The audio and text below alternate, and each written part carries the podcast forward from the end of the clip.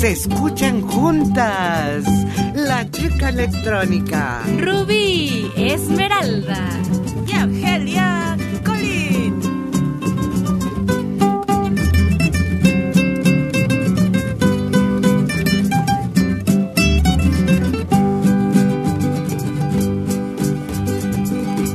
Estaban las tres pelonas sentadas en una silla y una otra se decía que viva Francisco Villa. Estaban las tres pelonas sentadas en un sillón y una otra se decía que viva Álvaro Obregón.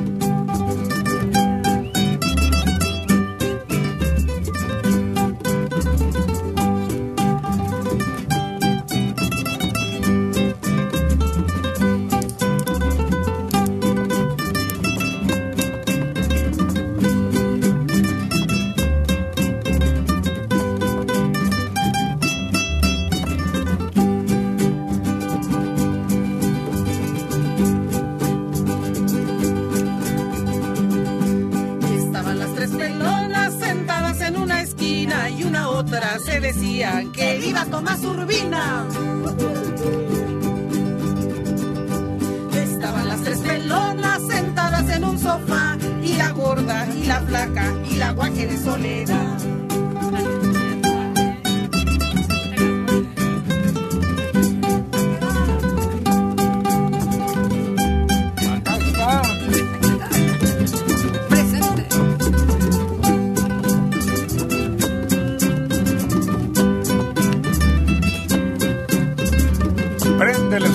Tamagotchi.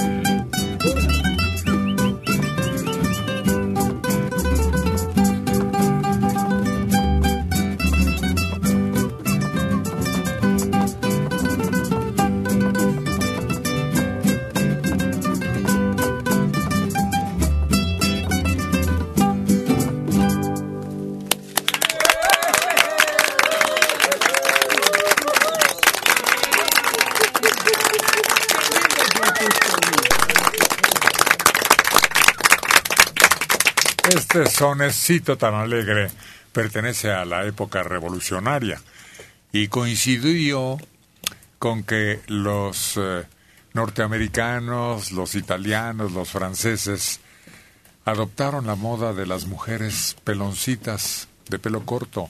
En México la trenza y el pelo largo siempre ha sido y seguirá siendo el mejor adorno para una mujer. Pero en ese tiempo las bloomers, ¿las qué? Las bloopers, Boopers. ¿las qué? Boopers. Ah, pues eso. Era era el cabello realmente muy, muy corto, con flequito. Y desde luego fue un impacto, no solo en México, sino en muchos lugares del mundo, porque no se usaba ese tipo de corte para las mujeres. Y se convirtió en una moda que ha prevalecido ya por todos estos años. A algunas les quedaba, pero no a todas. No hay mejor marco para un rostro que un cabello hermoso. Oye, yo recuerdo a Mirel Mathieu que ella sigue con su mismo corte, igualito así como de príncipe valiente. Que yo creo que pues aquí era, un- como dices, una novedad. Y todavía a la fecha no hay mucha gente que use cortito el cabello. Fue un reto para la sociedad y para la moda, porque era despojarse de algo que era clásico en la Sí. belleza de- desde los tiempos inmemoriales. Hay fotografías de aquellos tiempos y las mujeres con el cabello corto, el vestido ya también más corto, un tipo chemis, y la- los collares largos, largos, con un nudo en medio para, para poder bailar. Oye, recuerdo que por ahí hay una anécdota que el indio Fernández, precisamente cuando Columba Domínguez hace un viaje al extranjero, regresa pelona, se corta el cabello y es motivo de un pleitazo tremendo y prácticamente ella se tuvo que ir un tiempo hasta de la casa porque cuando la vio él pelona, que, que él era amante de las trenzas, el cabello largo, todo lo tradicional, le agarró un coraje, para ella fue pues no sé, un pleito tremendo con él, el haberse cortado el cabello. Y por moda, precisamente. Y por no pedir permiso, ah. porque naturalmente eso fue lo que más le indignó cuando consideras que tu pareja debe confiarte sus principales actos, comprar un perro, hacerse un tatuaje o recibir un tratamiento que a veces es muy largo, de belleza, y que puede privarte de los encantos naturales. Oye, pero yo creo que las cosas que tienen que ver con el aspecto de tu persona no son como para pedir permiso a nadie, porque finalmente es tu cuerpo y tu cuerpo es tu templo. Pero yo no dije pedir permiso, sino ponerse de acuerdo. Sí. Para que no resulte ofensivo. Fíjate que en el caso de Columba Domínguez, yo creo que ahí sí, sí eh, era necesario que ella lo hubiera tomado en cuenta porque ella era una figura importante para sus creaciones en sus películas. ¿Te imaginas después sacar la pelona y así toda moderna cuando su personalidad en las películas era muy diferente, ¿no? Mm, pero ese fue un signo de rebeldía de ella, porque ella veía, era obra prácticamente desde pequeña de Indio Fernández, muy desde muy jovencita él empezó a moldearla de esa manera que él quería verla como una belleza mexicana completamente, un símbolo. Él, la, hizo, pero ya era mucho su, presión hacia ella. El, indio estaba medio loquito porque tenía, este, tenía su carácter muy feo. Entonces, sí, imagínate una mujer con él. A lo mejor lo hubiera consultado o un consejo de, oye, ¿cómo crees que me vería con el pelo corto? ¿no? Mm. Porque también no a todas las personas les queda. A las personas que tenemos cachetito, que tienen la cara redonda, por ejemplo, no les queda un cabello corto, porque se ven más anchos.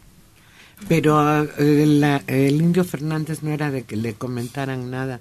Él trataba como esclava a Columba. Como auténtica esclava la tenía. Entonces, eh, para ella cortarse el pelo fue un intento de liberarse y no lo logró pues ahí lo malo era que ella lo aguantara. Claro. No, si es que tenía que decirle, ¿sabes qué? O hablarle por teléfono, ¿no? Si se fue lejos, oye, fíjate que me quiero cortar el pelo, no sé, ya me enfadó, me da calor, algo de eso, ¿no? Algo, ¿cómo que me voy a cortar? Y mira cómo vengo. No, hombre. Y no solamente era con ella, era con la misma hija, ¿no? La hija Adela comentaba que Parecía como una escena de película mexicana siempre con su papá. Siempre vestidas ellas como muy de provinciana, con sus trenzas, guaraches y en la cocina. y O sea, era una escena típica de él. Oye, su hija Adela alguna vez comentó que en una fiesta, como tenían una casa preciosa y era como tipo colonial la casa, había un ventanal que tenía una especie de una parte donde ella se podía sentar y que su papá le encargó y le dijo, en la fiesta no te me mueves, te quiero ahí sentada como como figura vestida típicamente y con la ropa así tradicional y ahí durante toda la fiesta la quería sentada para que estuviera como de adorno, como un adorno. Se, y era pues cansadísimo estar ahí posando todo el tiempo como una fotografía en ese marco de la puerta o de la ventana donde la puso él, ¿no? Es el peor carácter de entre todo el mundo artístico en, en México. Incluso mató a un hombre en un arranque. En Chihuahua, ¿no? Quién sabe, pero sí por el norte andaba. Fue en Torreón, Coahuila, donde mató a ese hombre. Me parece que se hicieron de palabras ahí en una cantina este y ahí lo mató. Oye, creo que también a uno de sus hermanos estuvo a punto, porque le, le, hirió de un balazo a alguno de sus hermanos. No recuerdo si fue Fernando Fernández. Pero le falló. Le fallote. Sí.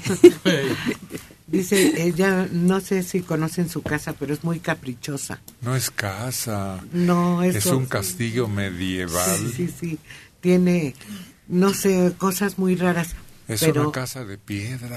Sí, pero dice el arquitecto que le sufrió, que cada peso que se ganó lo ganó con sangre, porque se le ocurría, tenía ocurrencias. No, aquí quiero una ventana así. No, dice que fue terrible. Las casas más bonitas, yo creo, de los conocidos con ese tipo de mexicanismo es este Diego Rivera y el indio. Sí. Esa casa se alquila para fiestas y para filmaciones o Obras documentales. Oye, y cuentan que así como eran de carácter los Fernández, que luego en los restaurantes cuando, perdón, cuando ya estaban entrados en copas, se empezaban a decir de cosas entre ellos. Y uno al otro le decía, oye, tú nada más filmando películas de puros churros mexicanos. Y le decía el indio a, a Fernando Fernández, y tú nada más cantando canciones para tu mamá. Pues quién sabe cómo se llevarían, era un familión y todos eran medios hermanos. Sí. Y uno había nacido en un punto geográfico y otro en el opuesto. Esta voz que acaricia sus oídos. Es Ariadna.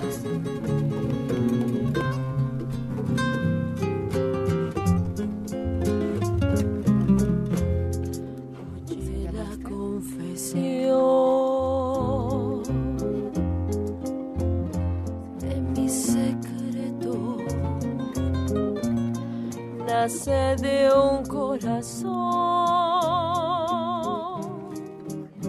que está desierto. Con tres palabras te diré todas mis cosas, cosas del corazón que son preciosas. Dame tus manos, toma las mías que te voy a confiar las ansias mías.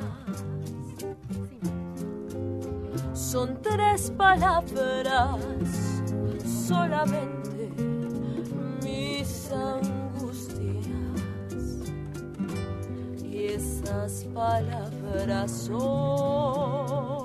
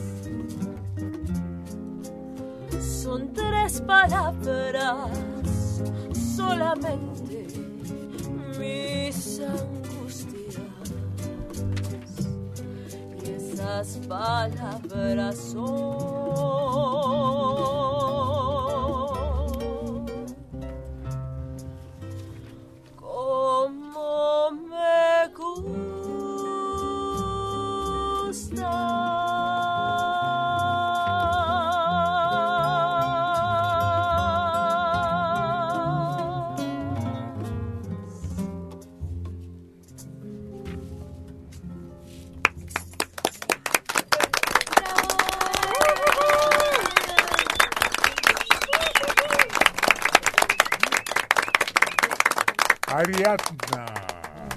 La canción se llama tres palabras. ¿Sabes lo que hace un fomon- fonomímico? Mm, hablar con señas. Sí. Mm. A ver esa canción, pero nada más actuada con gestos y ademanes. A ver, Tamagotchi, tócasela y a ver cómo se da ante la pantalla Ariadna. Si se luce o de plano rechazamos su capacidad de expresión en esa tarea.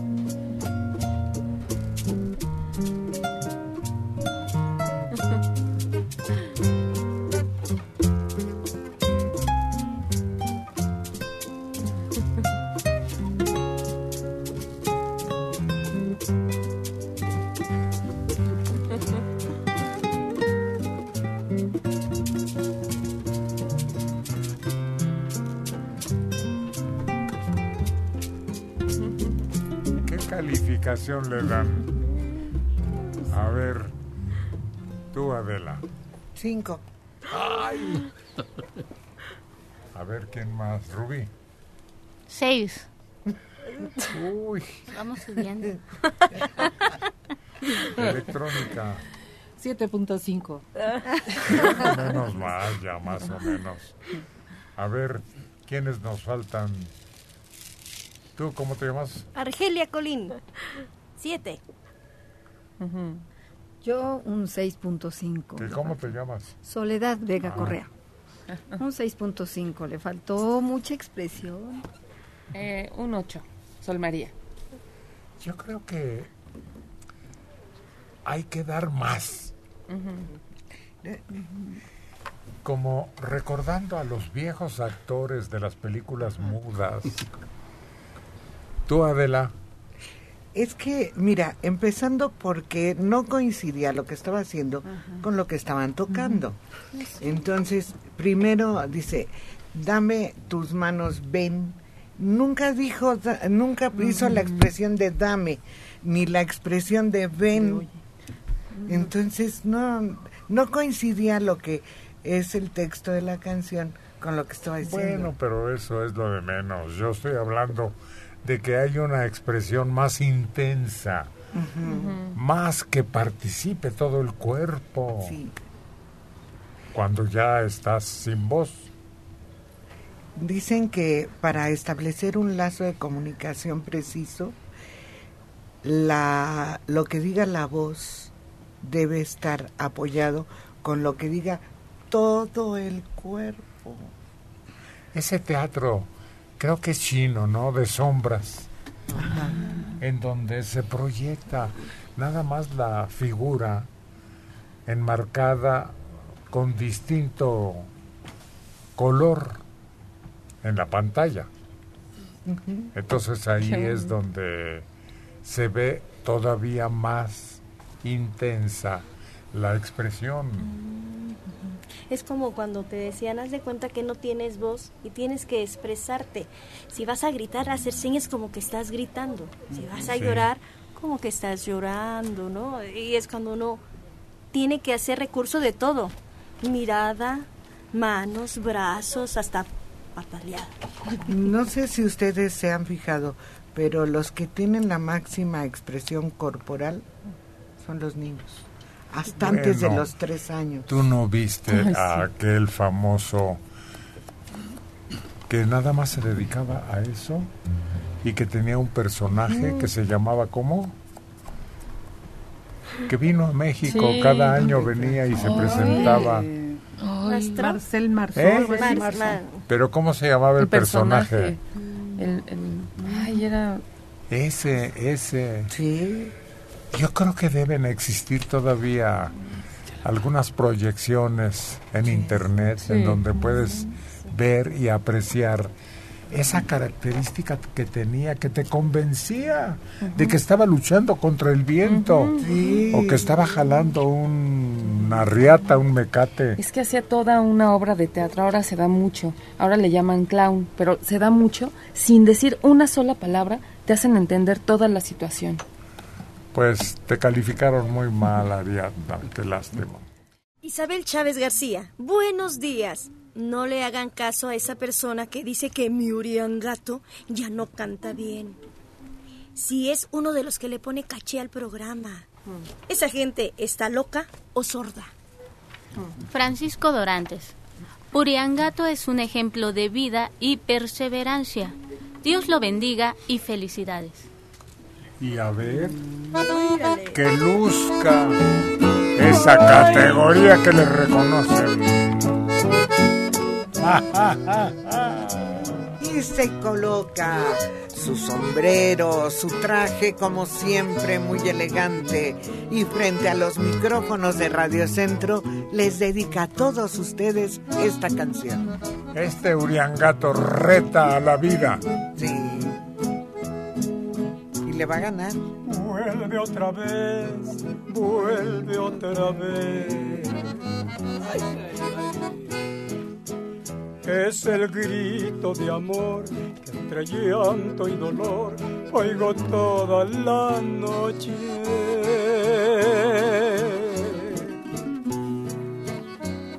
Vuelve otra vez, vuelve otra vez.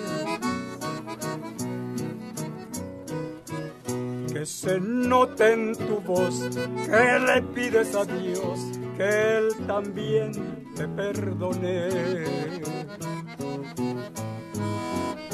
Pero yo que conozco tu amor y que sé lo que tú puedes darme en la vida.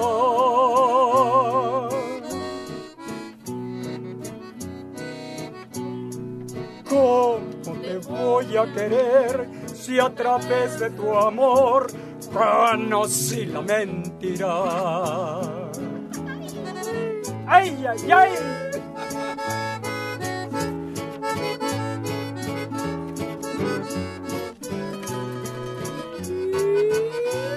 ¡Eso, eso!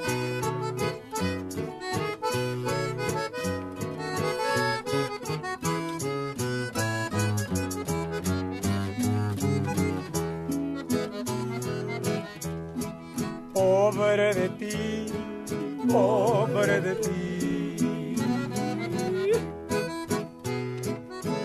¿Cuántas veces te oí piedad repetir? Tú naciste sin suerte.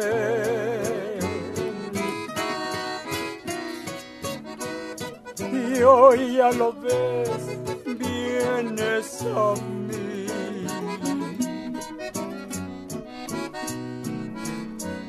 ofrecerme ese amor que le di a un corazón tres heridas de muerte.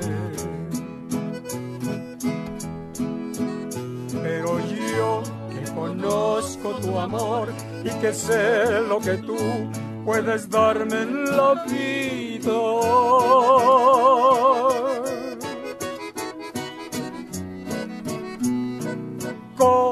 Te voy a querer si a través de tu amor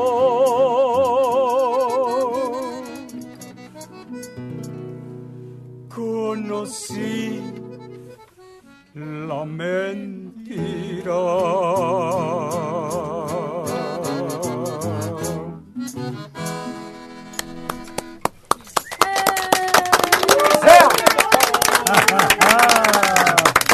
A ver, Uriangato, dos por un solo boleto.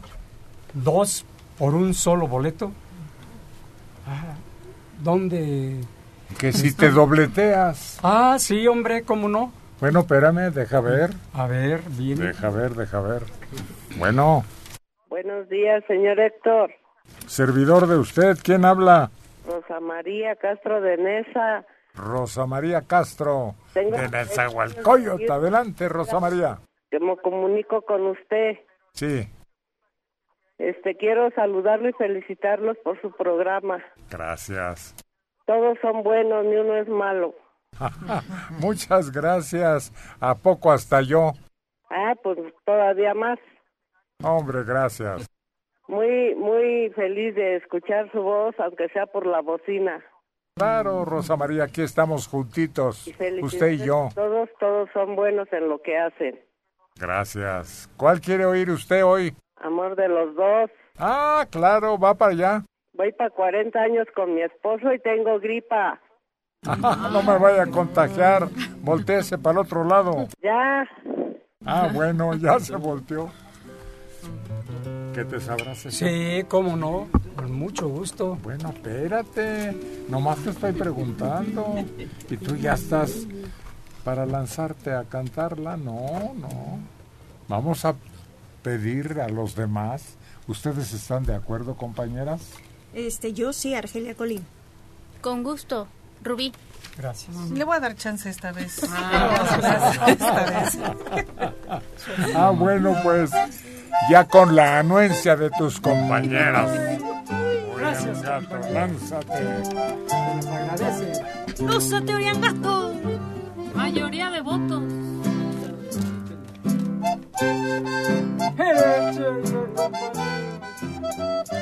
Ay, ay.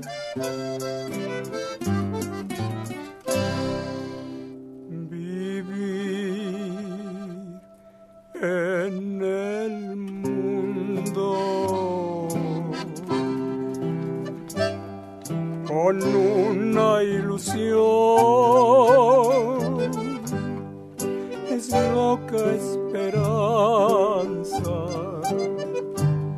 sufre el corazón. Mi vida es tu vida, amor de los dos. Tú me haces sufrir, ya lo pagarás, tú no tienes perdón.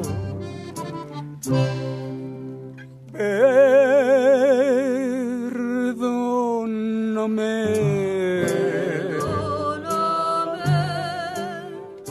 si te he ofendido. Perdóname.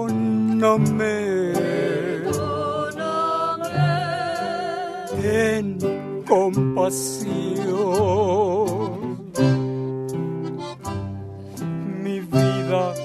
Es tu vida. Amor de los dos. Tú me haces sufrir y ya lo pagarás. Tú no tienes perdón.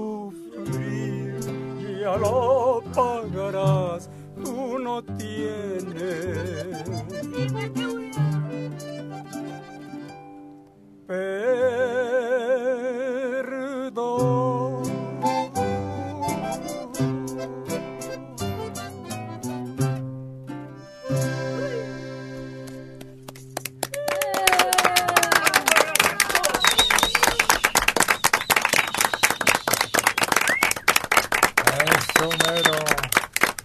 ¿Quién es tu peor enemigo, Uriangato? Uy, yo sí Peor enemigo. ¿Sí existe? ¿Quién será mi peor enemigo? Sí, por ahí anda alguno Ay, qué caray. que te haya jugado las contras o que te haya dejado una ofensa de esas que no se perdonan o duran mucho tiempo.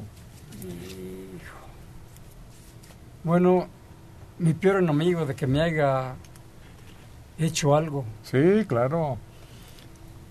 que me haya robado algo. No, no, No, no. no. Porque robar, hay hasta un buen ladrón. Oh, sí. Sí, los rateros a veces son buenos hombres. Sí, este. No, otra cosa. No, pues no lo encuentro yo. ¿Quién te presentó a tu mujer? Ay, ¡Qué malvado! O el suegro, vete a saber, o el cuñado. Espérense, pues, que conteste. Que responda. Que resultó así, Héctor.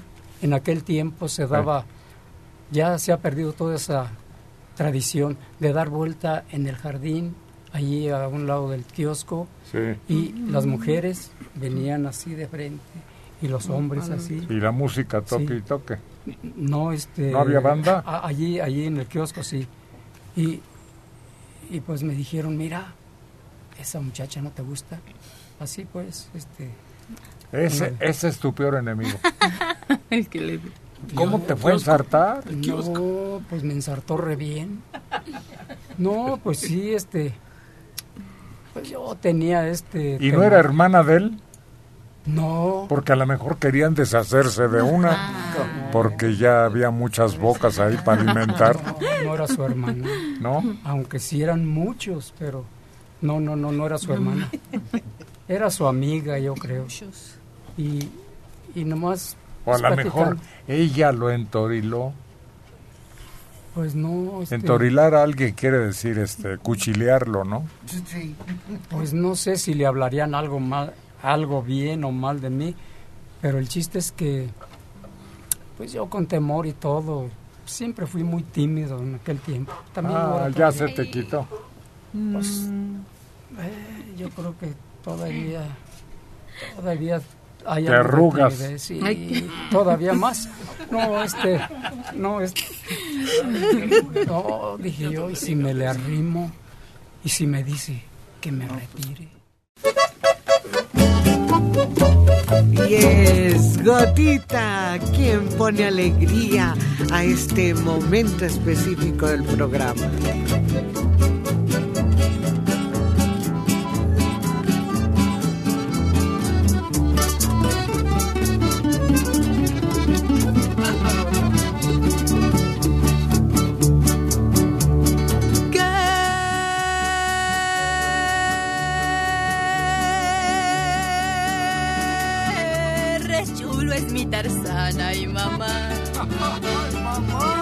Cuando me paseo con él.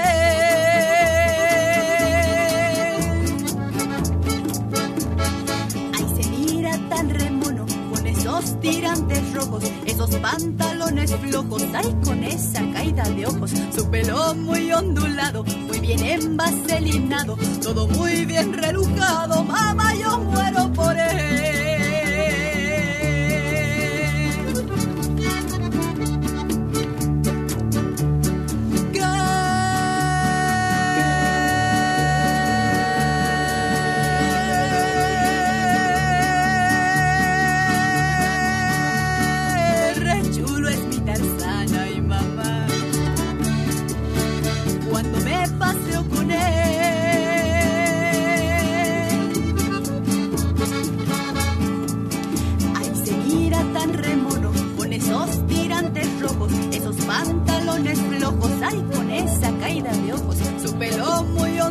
Muy bien envaselinado, todo muy bien relujado, mamá,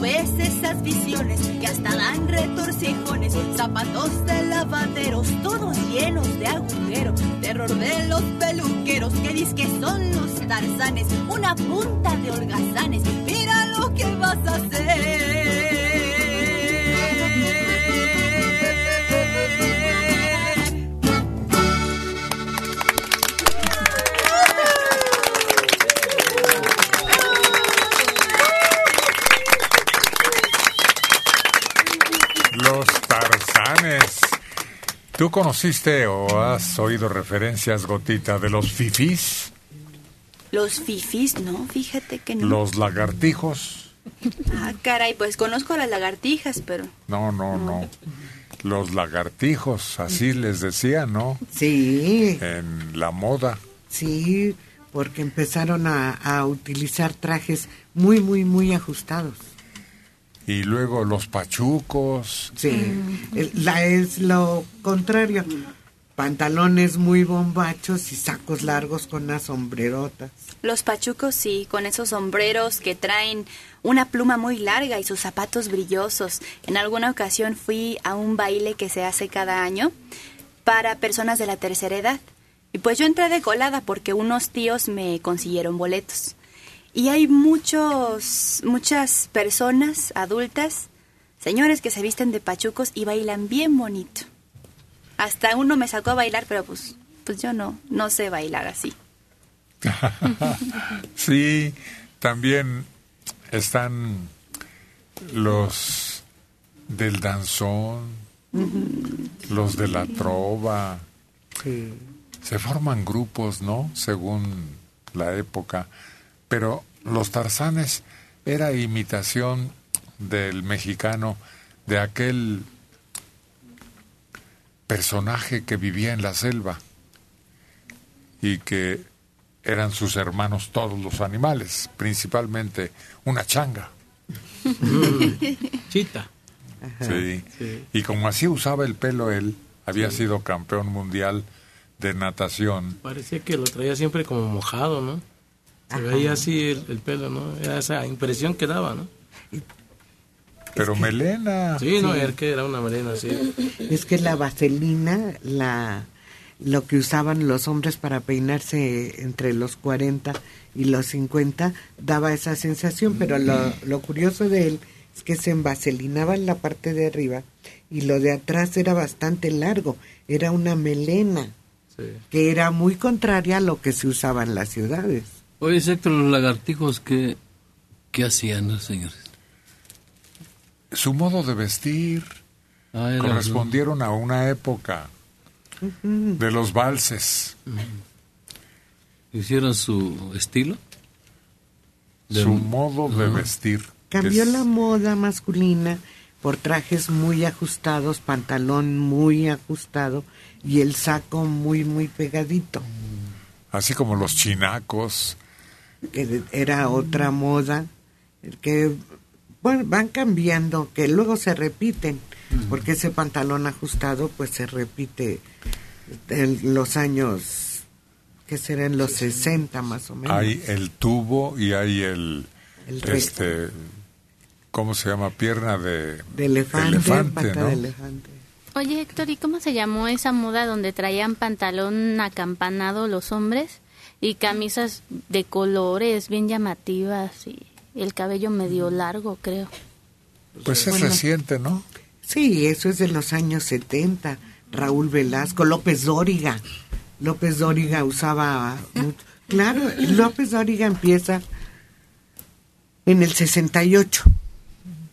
En el 68 eh, ya a finales da el brinco y empieza con sus camisas de colorcitos, el pelo lo traía largo. Un cuello muy amplio. Sí, un cuello total de la camisa. El cuello Mao. Ah, no, ese es otro ya. Ese es otro. Ese- Y es anterior, porque ese lo ponen de moda los Beatles. Ujú. Sí, en la película donde sale John Travolta. Sábado de fiebre por la noche o es otra? Fiebre de Eh, sábado Al por fiebre la de sábado por la noche. Ahí es donde se ve claramente la moda y no solamente la pata de elefante en el pantalón, sino los zapatos de, De plataforma. de plataforma de tacón cubano y la forma de cómo bailaban y siempre un poquito abierta la, la Hasta camisa. la mitad del pecho. Sí, y las mujeres, ellas muy bellas con vestidos. Yo recuerdo que esas modas empezaron a entrar cuando los grupos empezaron a, a nacer con, con guitarras eléctricas, como el Acapulco Tropical, la Luz Roja, el Rigo Tobar. No, ya, cuando- estaba esa moda. antes. Ellos ya nomás adaptaron un poquito eso porque es una... Cuando estaban los hippies, Los cuando fue hippies. cuando empezaron a Ajá. sacar. Pero lo que me da risa es que, por ejemplo, los políticos se ponían los mismos trajes y los mismos cuellotes grandotes, pero con unas corbatotas grandísimas. Eh, alguna vez me tocó, pues así de niño, ver una grandotota y me gustaba ponérmelas, ¿no? Pero parecía que me estaba ahorcando yo solo porque eran grandísimas, enormes esas corbatas. La, la moda fue cambiando así muy notablemente a partir de los años 50. El traje sastre y el saco suelto para el traje suelto para los hombres duró como tres, tres décadas más o menos, de los 20 a lo- al inicio de los 50. Yo sí alcancé la moda de del pantalón acampanado y los zapatos de tacón grandote y el pantalón a la cadera que el hombre usaba. Yo estaba chiquillo y sí, me compré mi pantalón a la cadera y andaba yo acá. todo. Pues tendrás 30 años tú. No, no tenía como, pantalón como unos. Cuando la patilla se puso de moda. Pero eso ya fue en los 70. Sí. Sí, claro, fue en los 70 cuando viene el, el- la patilla con una melena cerrada atrás, pero ya fue en los 70 y el de ese tacón también es de los 70. Además, eh, el peinado así que decían príncipe valiente con el cuello mao. Ese es de los Lucían 60. distintos. Sí, claro, pero ese es de los 60. De la primera mitad de los 60. Es que fueron años en que cambió la moda, cambiaba de un día para otro. La minifalda, como la vemos ahora, estuvo de moda, que será 64, 65. Después vino la minifalda a la cadera. Luego vin- en el- los 60 también fue la moda de los vestidos psicodélicos, por ahí de los 67, 68. Hubo una de chemis. Sí, pero esa, así el chemis, chemis como tal fue en los años 20. Suelto. Sí. Como funda nada más. El medio paso, el ¿Qué es vestido eso? medio paso. Yo me acuerdo que las muchachas se ponían ese vestido de medio paso. El medio pegadita. paso es de los años 40. Yo los, los veía a ellas. ¿Sí los veía? Sí. Pues por fin, ¿cuántos años tienes? Ya salió sola. Ha vivido todas las Sí. épocas. Sí,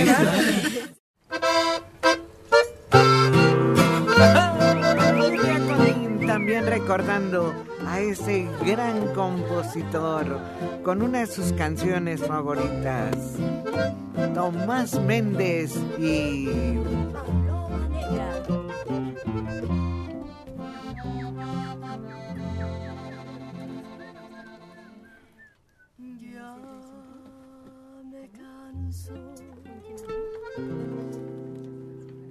de llorar.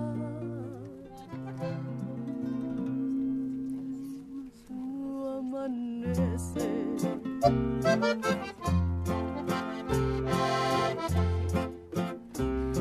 no sé si maldecirte o por ti rezar.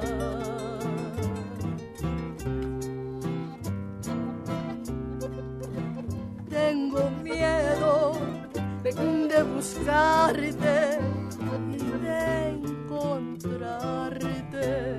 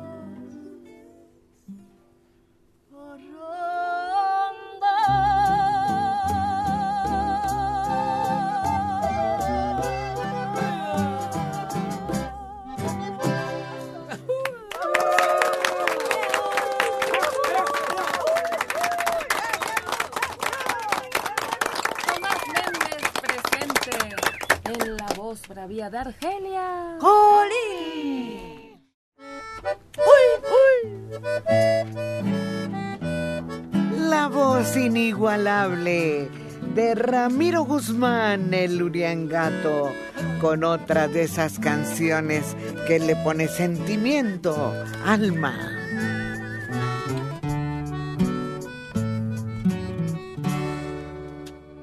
Estoy. ¿En dónde, hermano?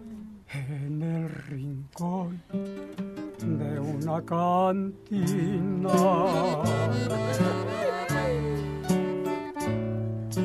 Oyendo una canción que yo pedí. Me están sirviendo ahorita mi tequila. Ya va mi pensamiento rumbo a ti. Yo sé que tu recuerdo es mi desgracia. Vengo aquí nomás a recordar que amargas son las cosas que nos pasan. Cuando hay una mujer que paga ¿Quién no sabe en esta vida la traición tan conocida que nos deja un mal amor? ¿Quién no llega a la cantina exigiendo su tequila y exigiendo su canción? Me están sirviendo ya la del estribo. Ahorita yo no sé si tengo fe. Ahorita solamente ya les pido te toquen otra vez la que se fue.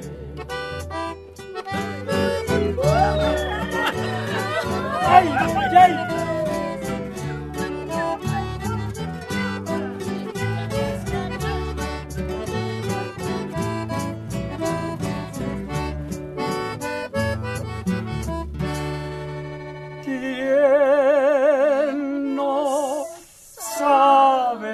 Esta vida la traición tan conocida que nos deja un mal amor? ¿Quién no llega a la cantina exigiendo su tequila y exigiendo su canción. Me están siguiendo ya la del estivo. Una más y nos vamos. Ahorita ya no sé si tengo fe. Ahorita solamente ya les digo que toquen otra vez.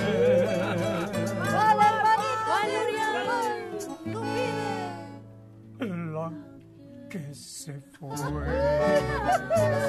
Uriangato,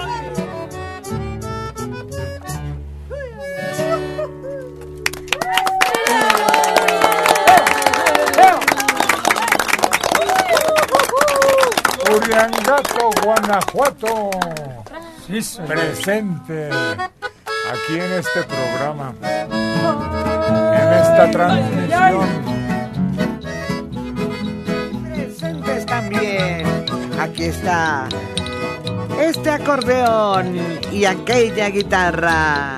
Y las dos protegidas por las manos de Checo Padilla e Isidro Castro, Caín y Abel.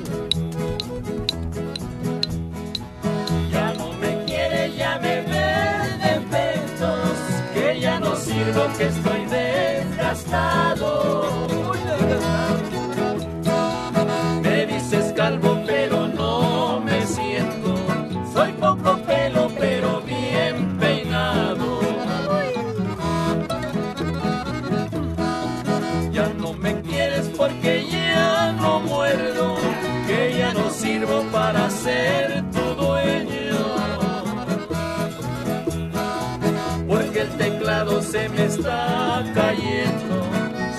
Pocos dientes, pero bien risueño. Ahora te pasas todo el día gritando, porque me dices que ya estoy resordo.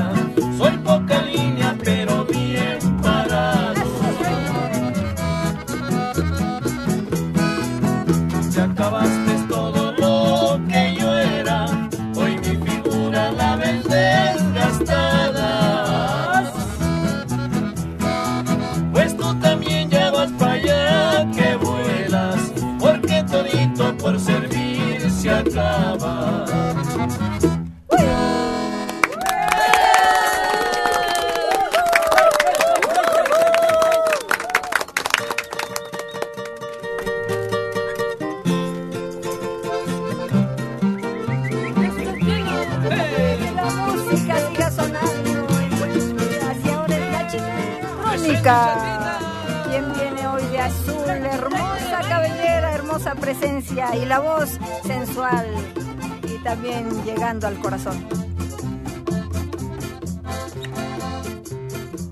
Alegre se ven los campos por las mañanas del mes de abril.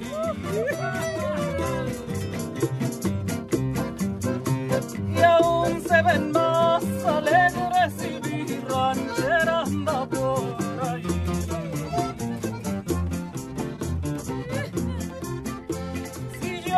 por el puente siempre la barca de encontrar.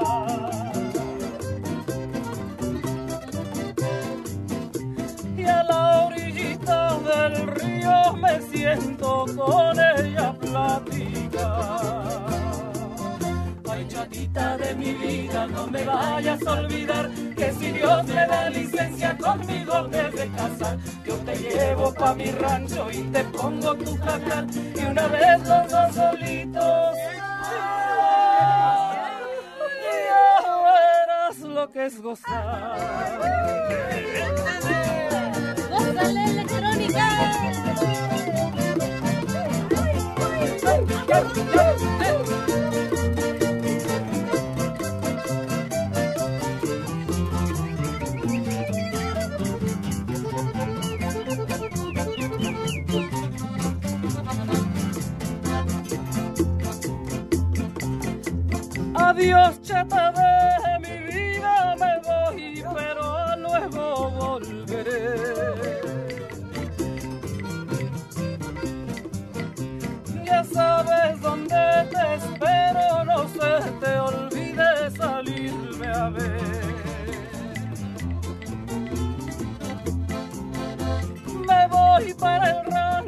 Chata donde he nacido, de donde soy.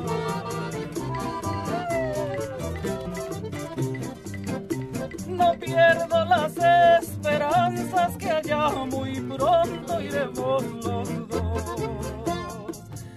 Ay, chatita de mi vida, no me vayas a olvidar que si Dios me da licencia conmigo me has de casar. Yo te llevo pa' mi rancho, ya te pongo tu jacal y una vez los dos solitos.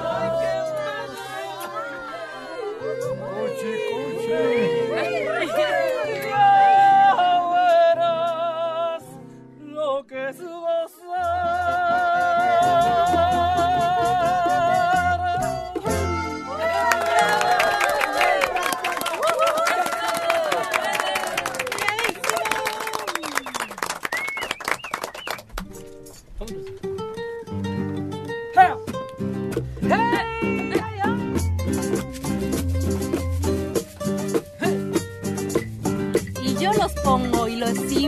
a bailar, a disfrutar.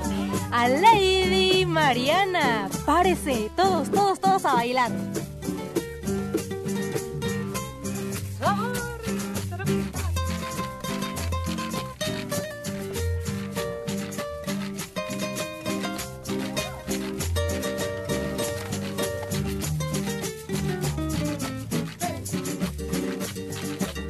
Te miré de pronto y te empecé a querer. Sin imaginarme que podía perder. No me di mis pasos y caí en tus brazos. Cara tan bonita me hizo enloquecer. Pero fui en tu vida solo diversión. Una mujer más para tu colección. Me embrujaste al verme y en tus ojos verdes le pusiste trampas a mi corazón. Tropecé de nuevo y con la misma piedra. En cuestión de amor nunca he de ganar. Porque es bien sabido que el amor entrega. De cualquier manera tiene que llorar. Tropecé de nuevo y con la misma piedra. En cuestión de amores nunca aprenderé. Yo que había jurado jugar con fuego. Tropecé de nuevo y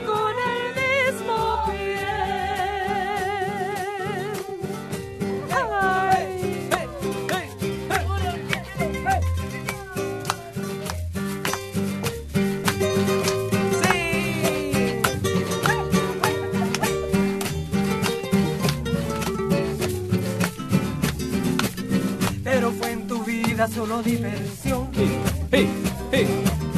Una mujer más para tu colección. Me embrujaste al verme y en tus ojos verdes le pusiste trampas a mi corazón. Tropecé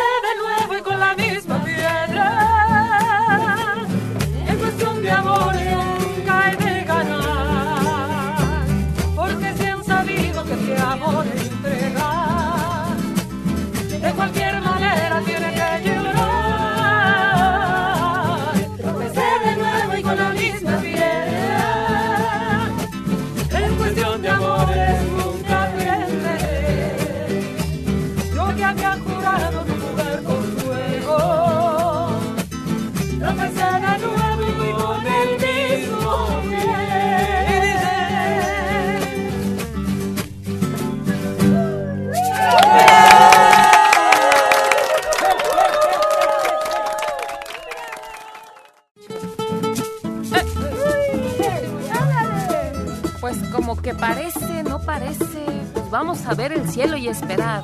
Carlos González Tamagotchi y Checo, director artístico Padilla. Parece que va a llover, el cielo se está nublando. Parece que va a llover,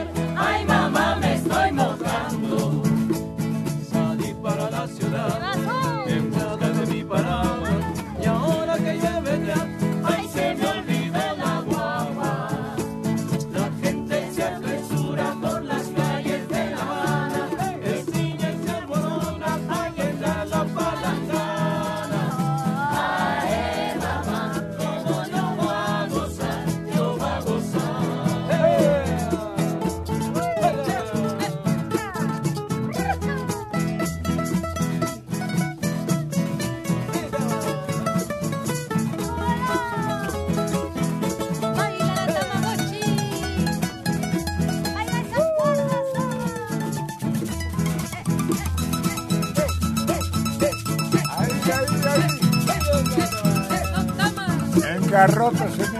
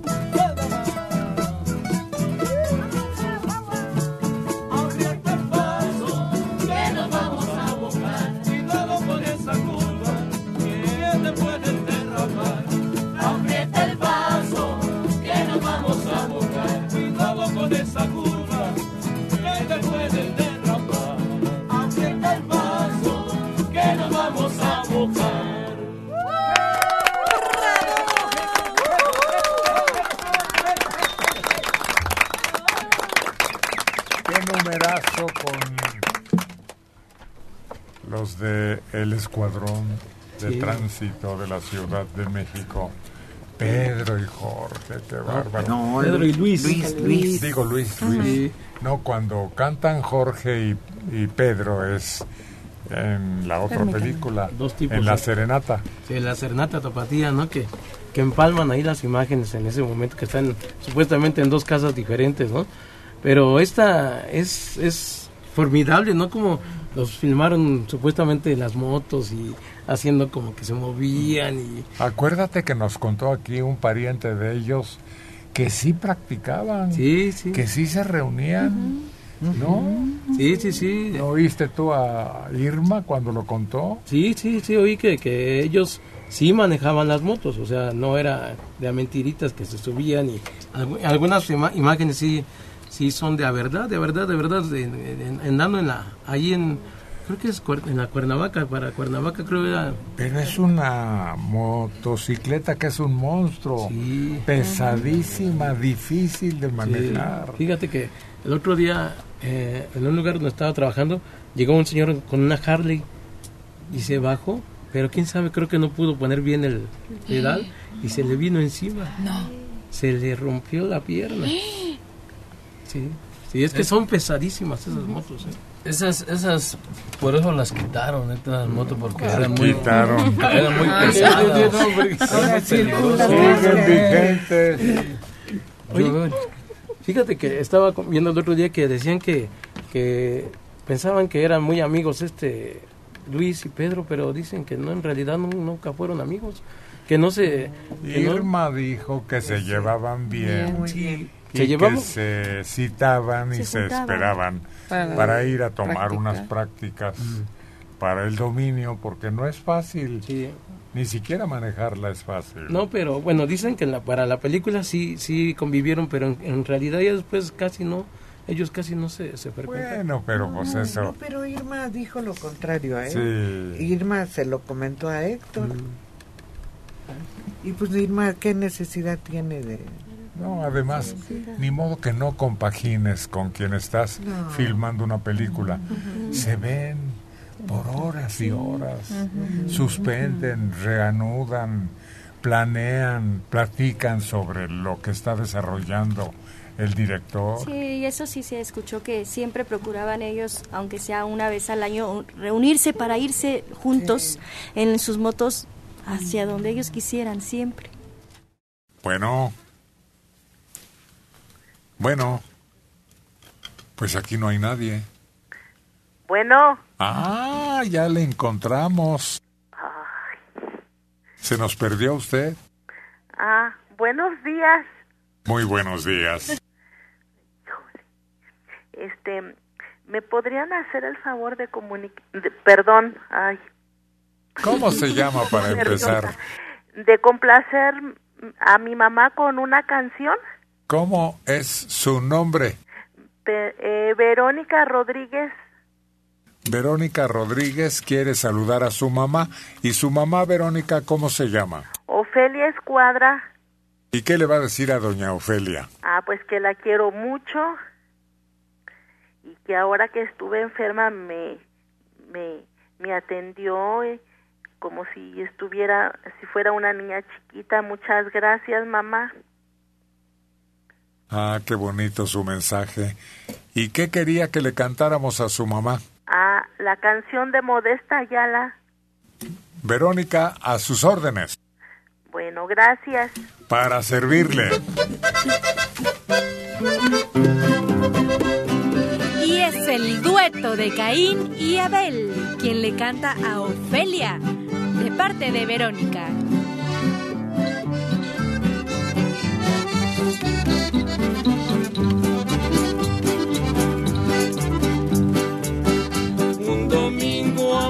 A Modesta encontré por las calles lucidas de Iguala y me dijo me vine a pasear en un tren desde Tetecala. Es Modesta tan linda y hermosa, ella a mí me robó el corazón. Ayer tarde platiqué con ella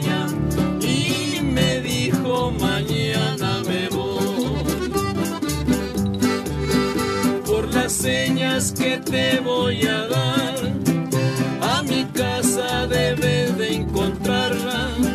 Y en enfrente un barandal de acero y un letrero de modesta. Otro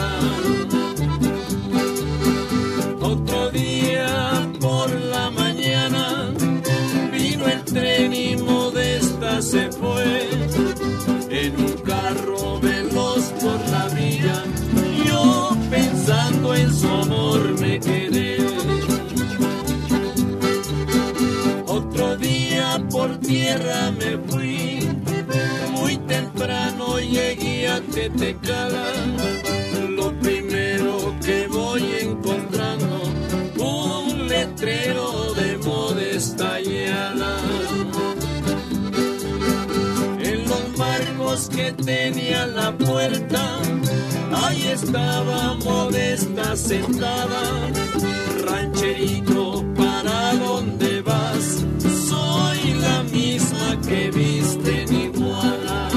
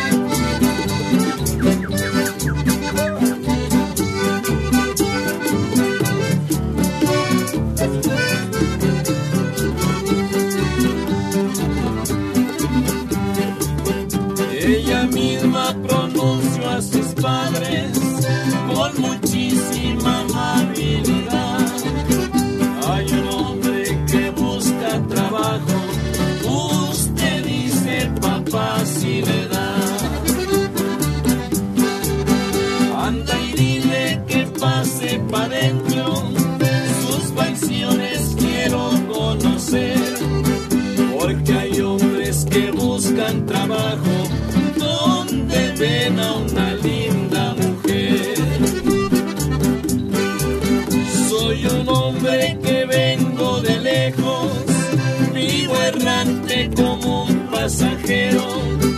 Mi camisa es de manta rayada, mil guaraches de tres agujeros.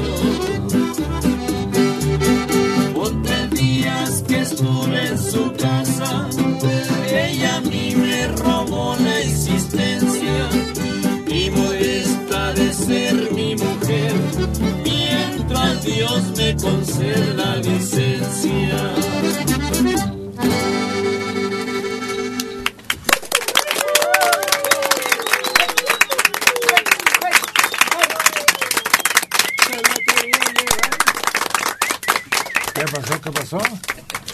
Quería llevar sin permiso. Ah, Pero digo, pues así es más emocionante.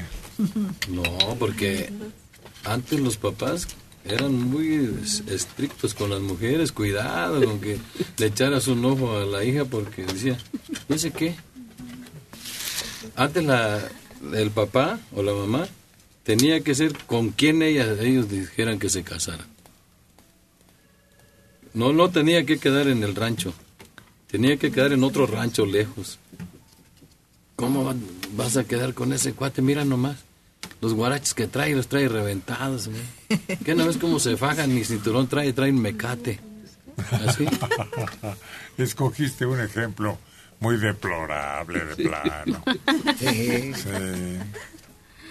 Y menos que fuera vecino. Oye, y precisamente por eso las robaban, ¿no? Porque no había permiso. Pues sí. Ya que... Ya Ni robada ya. tiempo había de enamorarse. Nomás como que se ponían de acuerdo con la mirada. Y porque no había cómo ponerse bien de acuerdo, pues estaba duro. No, no les daban permiso, no les daban chance, pues. En lo oscurito, dice Antonio. Eso era garantía. Porque ahora ve tú a saber con quién anda la chamaca. Creo que te he platicado ya lo que le sucedió a, unos familiares de cuando eran jóvenes. Uno de ellos se enamoró de una muchacha que era de mejor posición y todo eso. Y se puso de acuerdo con ella y se llegó una noche a robarla, pero invitó al hermano para que lo acompañara a robarse a la muchacha. Entonces llegan ahí a la casa y le dice el interesado al hermano, tú métete y dile que ya llegamos y que se venga. Entonces entra el hermano y saca a la hermana de la novia. Dice, si esta no es, es la otra. Entonces se regresa y ya, y se llevaron a las dos. Y se casaron los dos con las dos hermanas. Hay una película muy interesante, muy bien hecha, Los Hermanos del Hierro, en donde los dos, sin ponerse de acuerdo, se enamoran de la misma chamaca. Y eso se vuelve un conflicto ya de ahí en adelante, en donde todo termina en tragedia. Y es que una vez robada ya no hay devolución. Además, Se sí. tenía que casar a. Claro. Por eso Nada. tuvieron que quedar con las dos hermanas. Sí. Oye, yo creo que antes duraban mucho porque se aguantaban, ¿no? Ambas partes se aguantaban de, pues, de que no se conocían, como dices. Ya al momento de estar con la persona conviviendo, yo creo que había muchos, eh, ¿cómo se puede decir? Inconvenientes, muchas desilusiones y se aguantaban. Y muchas veces este ni se conocían ni se mandaban cartitas y por ese medio este se transmitían eh, uno a otro. Fíjate que un día estaba leyendo unas cartas en la casa de mi abuelita que ya ya había partido ella y estábamos recogiendo algunas cosas y abrí una carta y empecé a leerla y decía, "Querida mamacita, en vista de que los familiares de mi chatita no me quieren, no me queda otra opción más que llevármela. Entonces te pido que para el 25 de enero prepares todo, que le digas al juez que era amigo de él que vaya a la casa porque llegando allá luego luego nos vamos a casar. Mi tío Esteban fungirá como depósito y él me acompañará por mi novia. Nos iremos en un carro que se llamaban los Rápidos del Bajío. me parece que así era. Entonces salió la muchacha al mercado, ya ella sabía que iban a ir por él, por ella. Fueron el tío y el novio, se la llevaron, fueron a la estación y se fueron.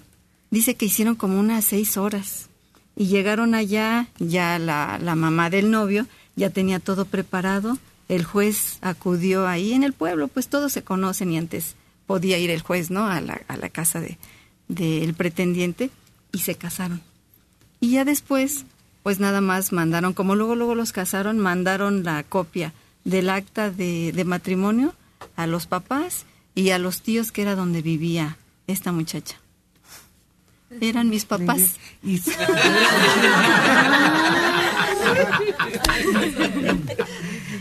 ya, ya con el acto de matrimonio ya no decían nada, porque eso les pasó a, a estos familiares, ya viendo la constancia que estaban casados, ya los recibían como si nada en la casa. Y ya. A mí me ponían a cuidar a mi hermana.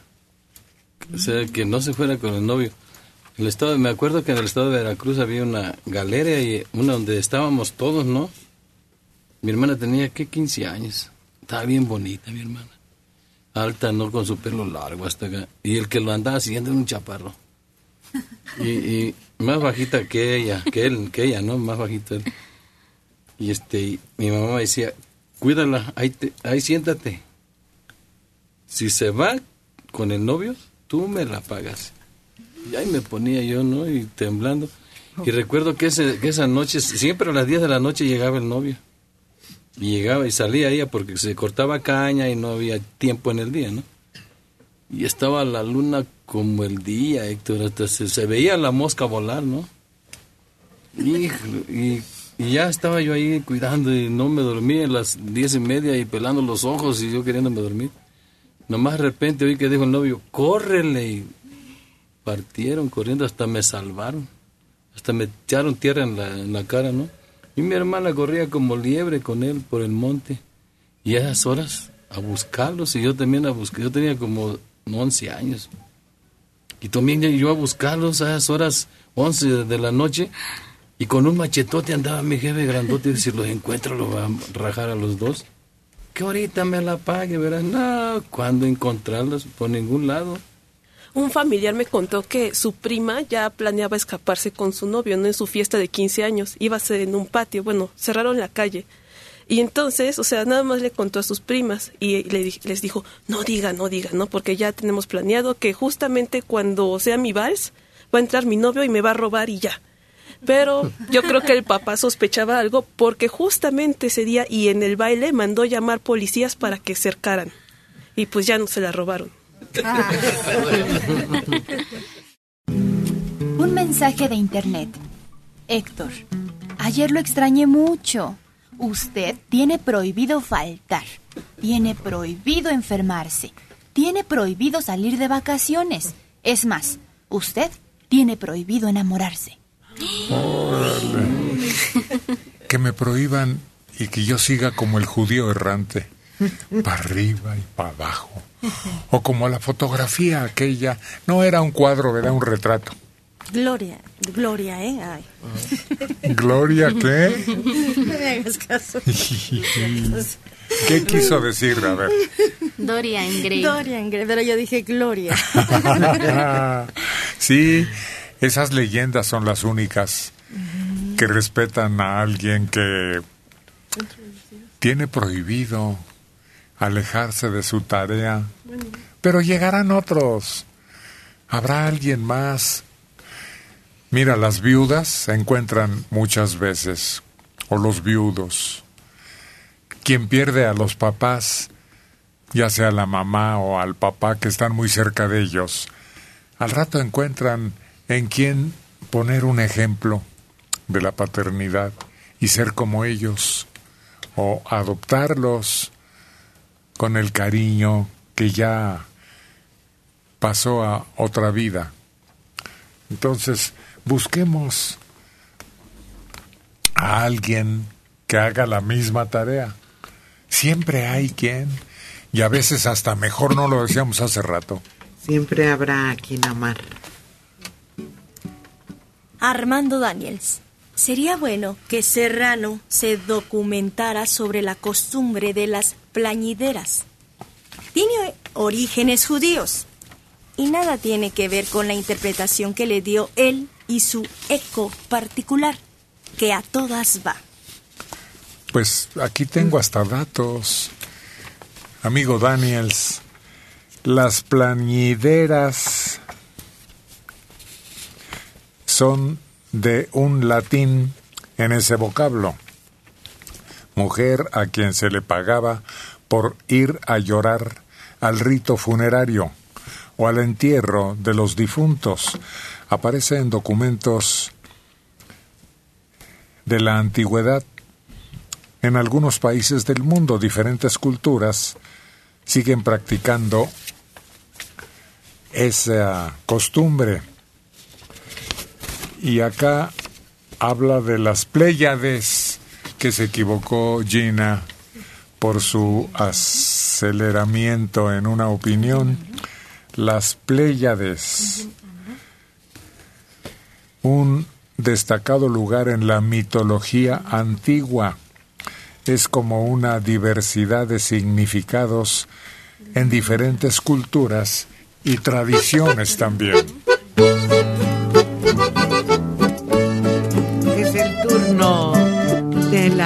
Chica electrónica que envuelve con su voz.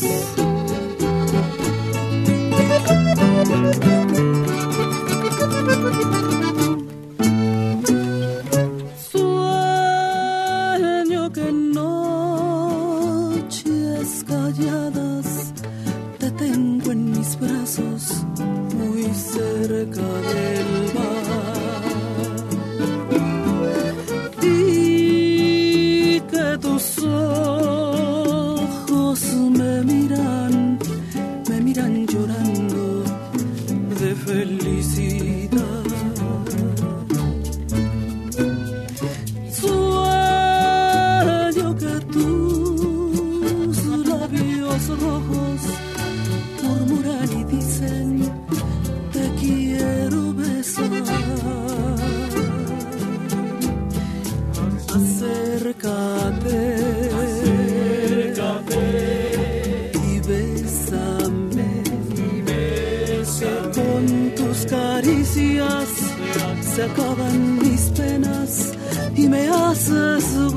gozar.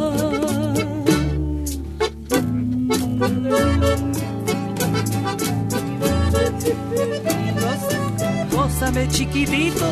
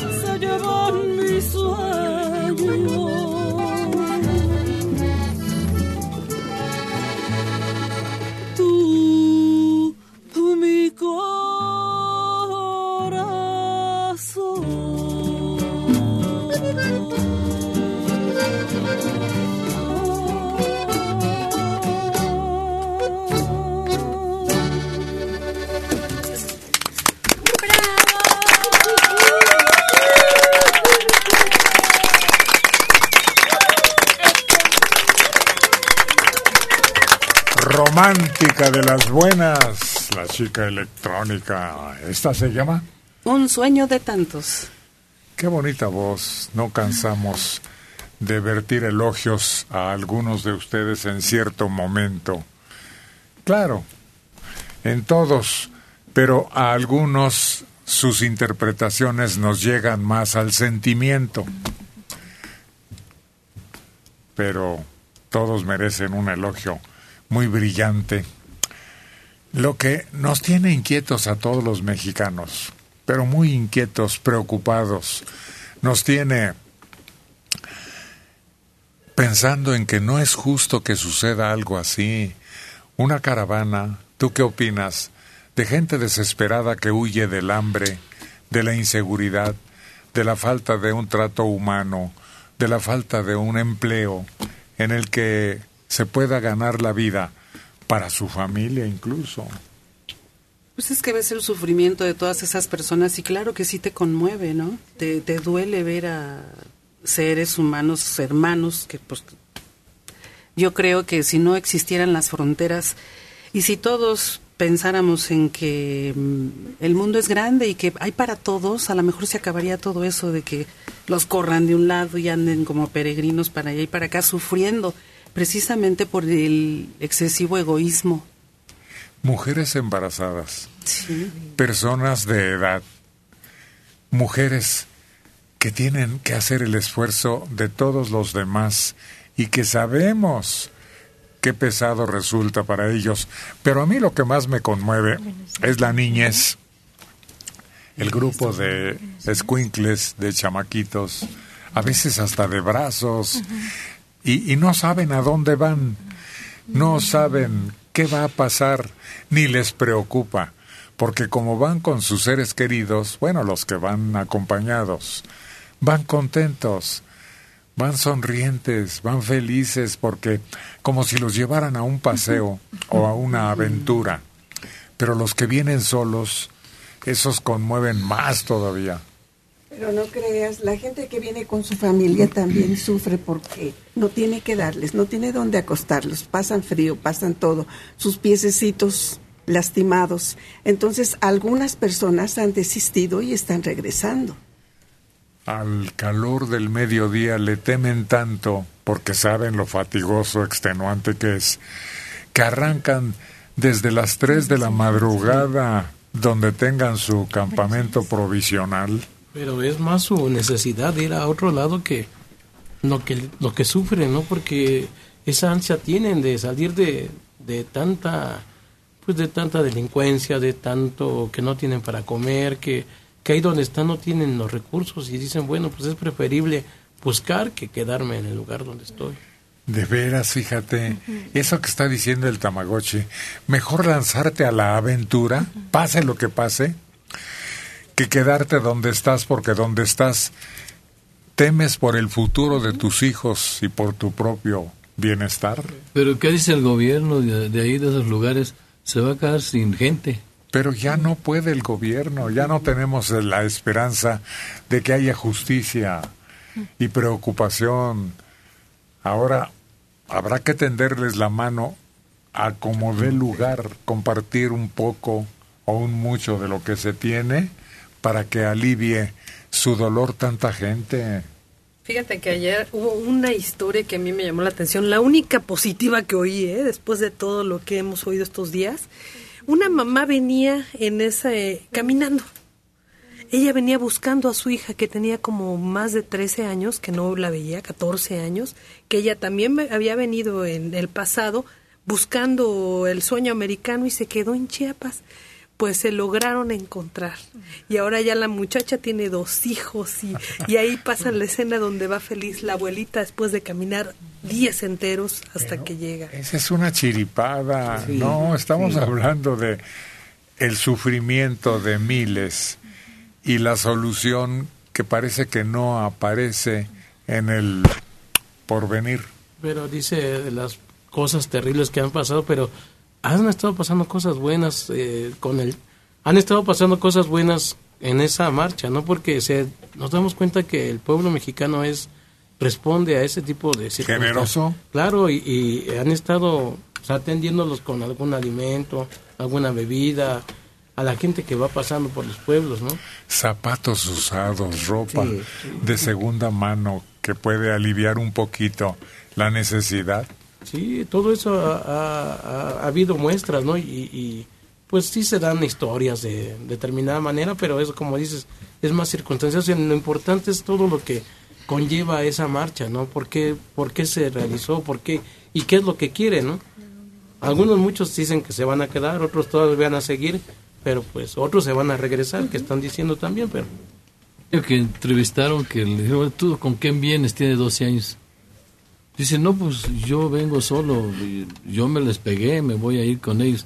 Pero no traes algún hermano, no, dice, yo vengo ayudándole a la gente que trae niños chiquitos. Y ahí le han de comer al niño ese. Oye, ahorita que hablabas de las mujeres embarazadas, hasta que no lo vives, no lo entiendes. Porque luego te dicen, no, ponte en su lugar. Pero hasta que no estás en esos zapatos, no lo, no lo ves. Y en mi caso, yo que lo pasé, no me puedo imaginar el tiempo caminando de esas mujeres embarazadas porque es su peso más otro peso. Te hinchas de los pies, no eh, te sofoca el calor.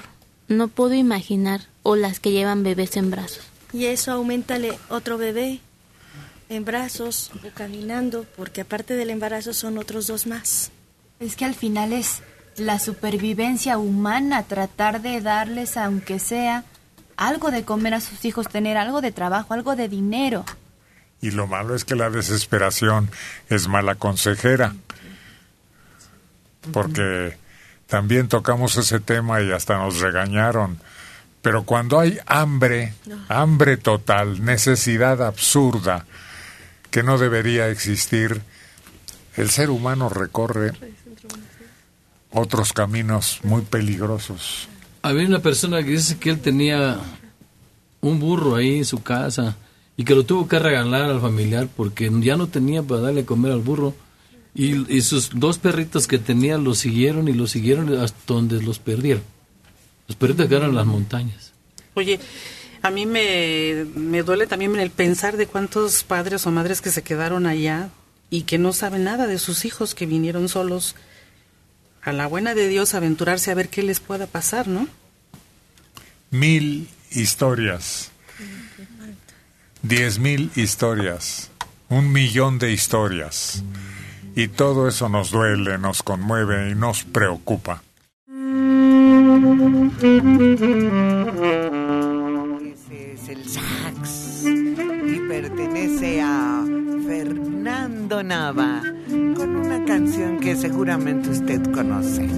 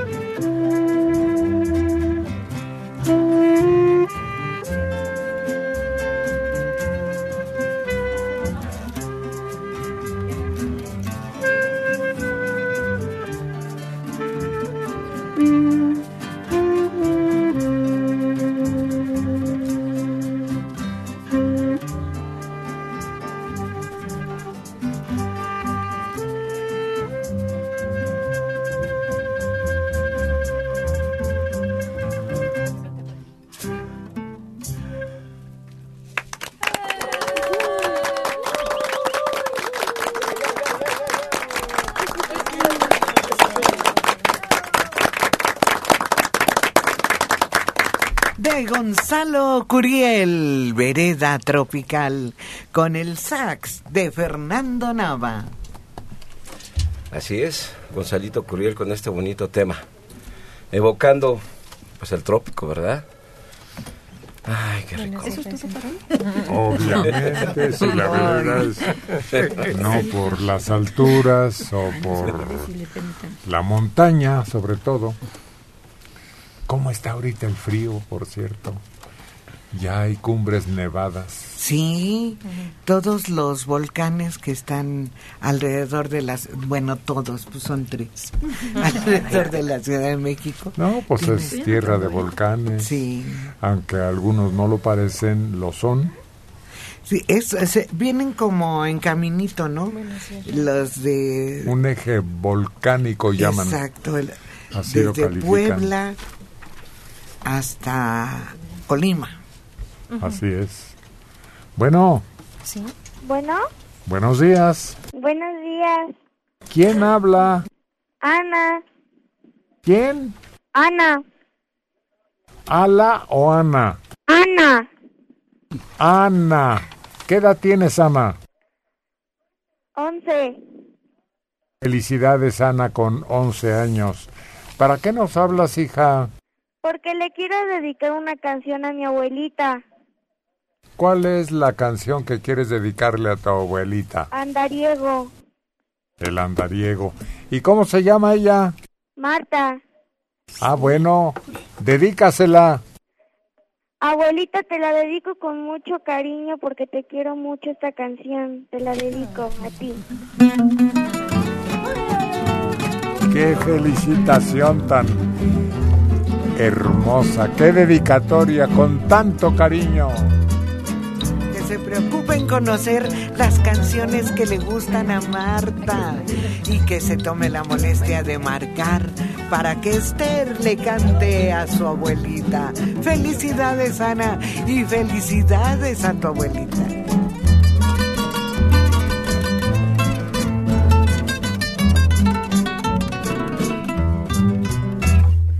Yo que fui del amor, de paso.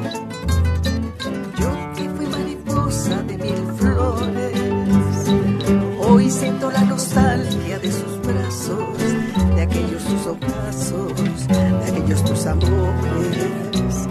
Ni cadenas ni lágrimas me ataron, mas hoy siento la calma y el sosiego. Perdona mi tardanza, te lo ruego. Perdona el andariego que hoy te rompe el corazón. Que triunfan y la nuestra triunfó. Amémonos ahora con la paz que en otro tiempo nos faltó. Y cuando yo me muera, ni luz ni llanto, ni luto ni nada más. Hay junto a mi cruz, tan solo quiero paz.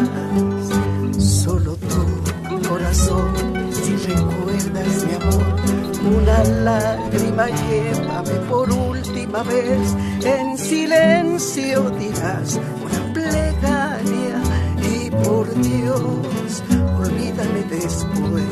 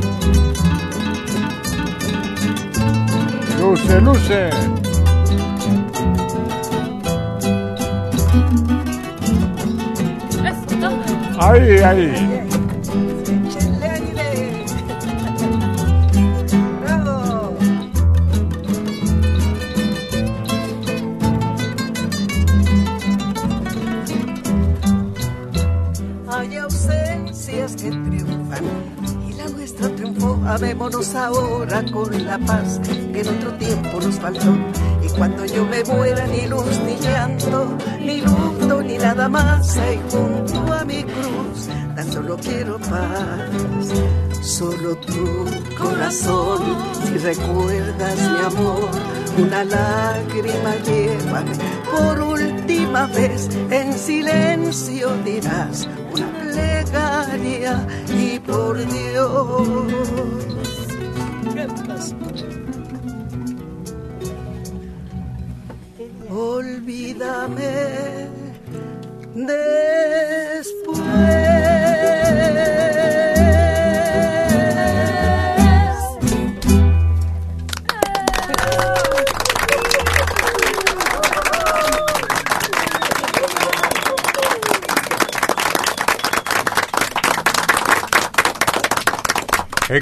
De Pepe Jara. Bueno, es que él hacía una creación, la disfrutaba, ¿Cómo te llamas? como que le apasionaba, como que ¿Sánchez qué? ¿De dónde llamas? la adoptó Sí. para una especie de himno. Pero esa fue la principal, pero muchas de las de las otras de Álvaro Carrillo también las sentía como propias, yo creo. ¿De dónde nos llaman? Tal vez por la similitud de actividades y todo eso, ¿no? Que Pero- andaban siempre juntos, dicen que eran muy, muy buenos Pero amigos. fíjate que este tema del andarigo, yo lo oigo y no lo oigo casi con ningún grupo, con otro cantante como con ese sentimiento con el que le cantaba este Pepe Jara, ¿no? Como que era su biografía, yo creo, o no sé, ha de haber pensado que Álvaro se inspiró en él para can- componerla. Eso, Sí. eso precisamente. Porque era tal la intensidad que le ponía que de veras lo puedes oír con muchas interpretaciones más Sí. y no la cambias. No, a- a- hay otros que la tocan más bonita, a lo mejor tienen mejor voz, pero no como... Con más alegoría como tú, ahí en el estribillo. Sí. Te luciste, ¿eh? Sí, sí, sí. Felicidades. Sí, Gracias, Héctor. Cada día te escuchamos con más capacidad. Ah, pues gracias, ahí estamos echándole ganas a ver qué más podemos lograr con este instrumento. Bravo, bravo. Sí. Felicidades. Bueno, Sí, bueno, buenos días. buenos días, señor Martínez. ¿Quién es de allá para acá? Acá habla la señora Patricia Refugio Ruiz Barrera. Patricia Refugio. Ruiz Sí. Barrera. Así es. ¿Qué pasó? Mire, quiero felicitar a mi mamá que cumple 76 años, que estamos muy orgullosas de él, de ella, perdón. Sí, ¿qué más? Que pues está en compañía de su hermana Florinda, de su sobrino Cuauhtémoc y de un calor de hogar muy bonito en esta casa. Qué agradable. Sí, sí, la verdad sí que estamos muy orgullosos de ella. ¿Qué otra cosa? Estamos viendo también su programa, tiene años que lo ve, lo he escuchado yo desde chiquilla y quiero pasarle a mi mamá. Sí, cómo no, claro. Gracias, muy amable.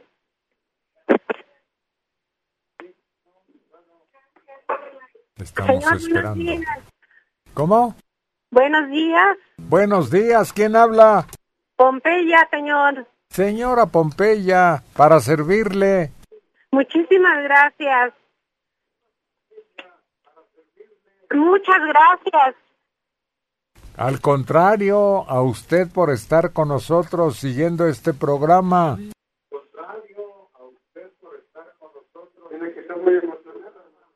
Es que le dicen tantas cosas que no haya con qué. De años atrás hemos escuchado los y ahora estoy muy contenta, como mucha gente, de estarlos viendo.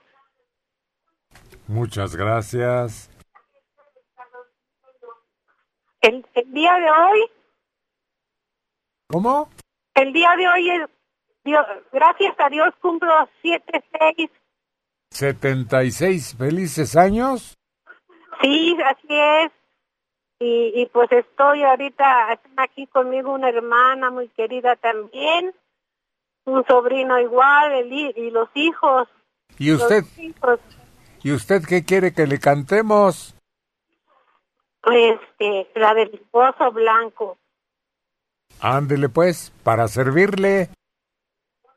Y saludos a, a todos y a, extraño a su hijo Manelí, no lo veo. Anda con otras ocupaciones, pero al rato lo tenemos por aquí. Bueno, mientras sean ocupaciones no hay problema. Ándele, exacto. Que se ponga a hacer algo. y estoy pasando un cumpleaños muy feliz, como le comento, en compañía de estas personas y viendo su programa. Bueno, pues ahora le cantamos. A ver, a ver, está toda la familia reunida. ¿Y qué pidió? La del rebozo blanco. Pues esa le queda bien a una intérprete. ¿Quién de ustedes nos hace el favor de interpretarla? Aquí hay una voluntaria que se llama Argelia. Jesús Ramírez. Pensándolo bien, habría que hacer un concurso para adivinar el nombre de la electrónica. ¿Será Elpidia? ¿Torcuata? ¿Pascuala? Pues ahora que llegue de su parte, le damos la sugerencia que usted nos comunica. Florentino Zárate. Héctor, buenos días a, todo, a todos en el estudio. Oye, ¿y la chica de amarillo que está a la derecha de Checo, cómo se llama? Está hermosísima. Pues que ella misma lo diga. Osiris para servirle. José Meda. Nos hace falta el Uriangato. Ojalá y se encuentre saludable. Sí, todos estamos deseando que se recupere plenamente para seguir acompañándonos. Desde Xochimilco, Leticia Zamudio Ortega, de 50 años. Desde hace varios días me duele toda la dentadura, sobre todo en la mañana. No sé si es porque tengo algunas caries. Saludos a todos. Primero vaya al consultorio dental, ahí tomamos una radiografía. Si tiene usted dientes, pues tenemos que verificar cuáles y en qué condiciones están. Si tiene caries, pues puede estar el nervio molesto, entonces hay que hacer algún tipo de procedimiento. Cuando hay movilidad dentaria, el hueso molesta y cuando usamos algún tipo de prótesis, si no están bien ajustadas, aprietan y molesta. Y cuando están muy flojas, molestan el doble. Eso es lo que hacemos en una muy buena revisión, teniendo una radiografía que nos avale y pudiendo sugerirle un muy buen tratamiento dental para que usted ya se sienta en óptimas condiciones. Argelia, te corresponde ir a esta fiesta, pero solo con tu voz y con la canción favorita de Pompeya. Esa, la del rebozo blanco, que va por ahí.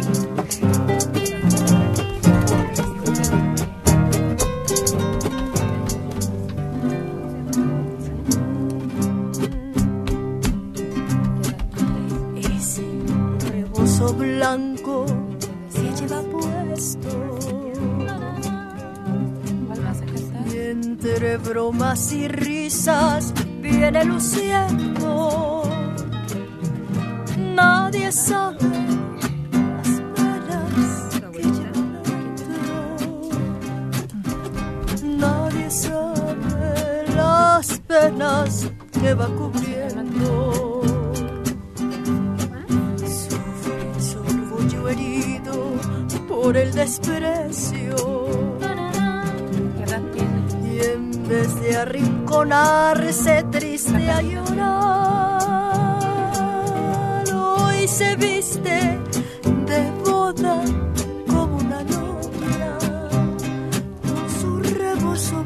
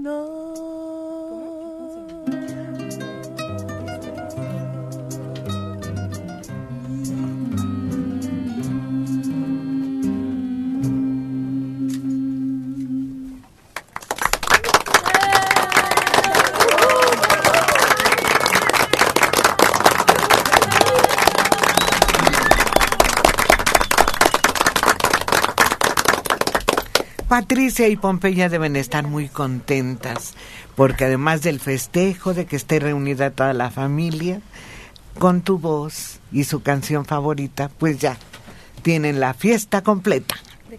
Me pareció ver en un documental de una mujer que tenía unos ovillos de seda entre sus piernas un canasto iba sacando la seda para crear un rebozo Permíteme. sí se podrá Pues sí. En sí el rebozo de seda es el más caro y es el que diseñan en San Luis Potosí. largo largo largo el hilito increíble de longitud ¿Deberá ser ese rebozo que dicen que pasa por un anillo? No, hombre, eso es poco. No, este debe pasar por el ojo de una aguja. De tan delgado que se hace. ¿Los conoces? No, no, los de seda, seda no, no tengo. ¿No? ¿Alguien? No. Uh, un rebozo de seda debe ser sumamente difícil porque el rebozo debe tener la característica de caer, de, de, de tener una Pero caída. se puede armar como los metales, que le pones aleación y que ya le da más eh, facilidad para, para emplearlo. Bueno, el de Santa María, que es uno de los más finos y es el que pasa por un anillo, no tiene únicamente seda, sino articela, que es lo que lo hace resbalosito para que pueda pasar. ¿Quién sabe? A ver si alguien del público sabe de esa elaboración y, elaboración y si es posible. Porque incluso en el documental ese, no me fijé bien, pero lo ponían tendido al aire y el viento formaba una especie de ola, pero si es de pura seda o tiene algunas fibras, habrá que verlo. Bueno, bueno, bueno. Bueno, Hola, hola, ¿cómo te llamas? Naomi. ¿Cómo?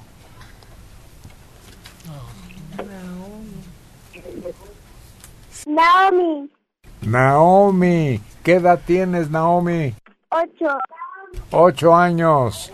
A tus órdenes, Naomi. ¿Qué querías de nosotros, Naomi? Que le cantaran una canción a mis abuelitos. ¿Cómo se llaman tus abuelitos? Mi abuelita se llama Catalina Catalina ella. ¿Y él? y mi abuelita se llama Domingo. Catalina y Domingo. ¿Y cuál es la canción, Noemi? ¿Mande? ¿Cuál es, cómo se llama la canción que les quieres dedicar? La Llorona. Ándele, pues va para allá. Gracias. Sí, Buenos días. gracias.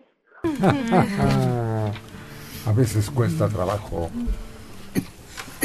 pero se oye tan dulce que los niños también participen, se hagan escuchar y aquí podamos complacerles.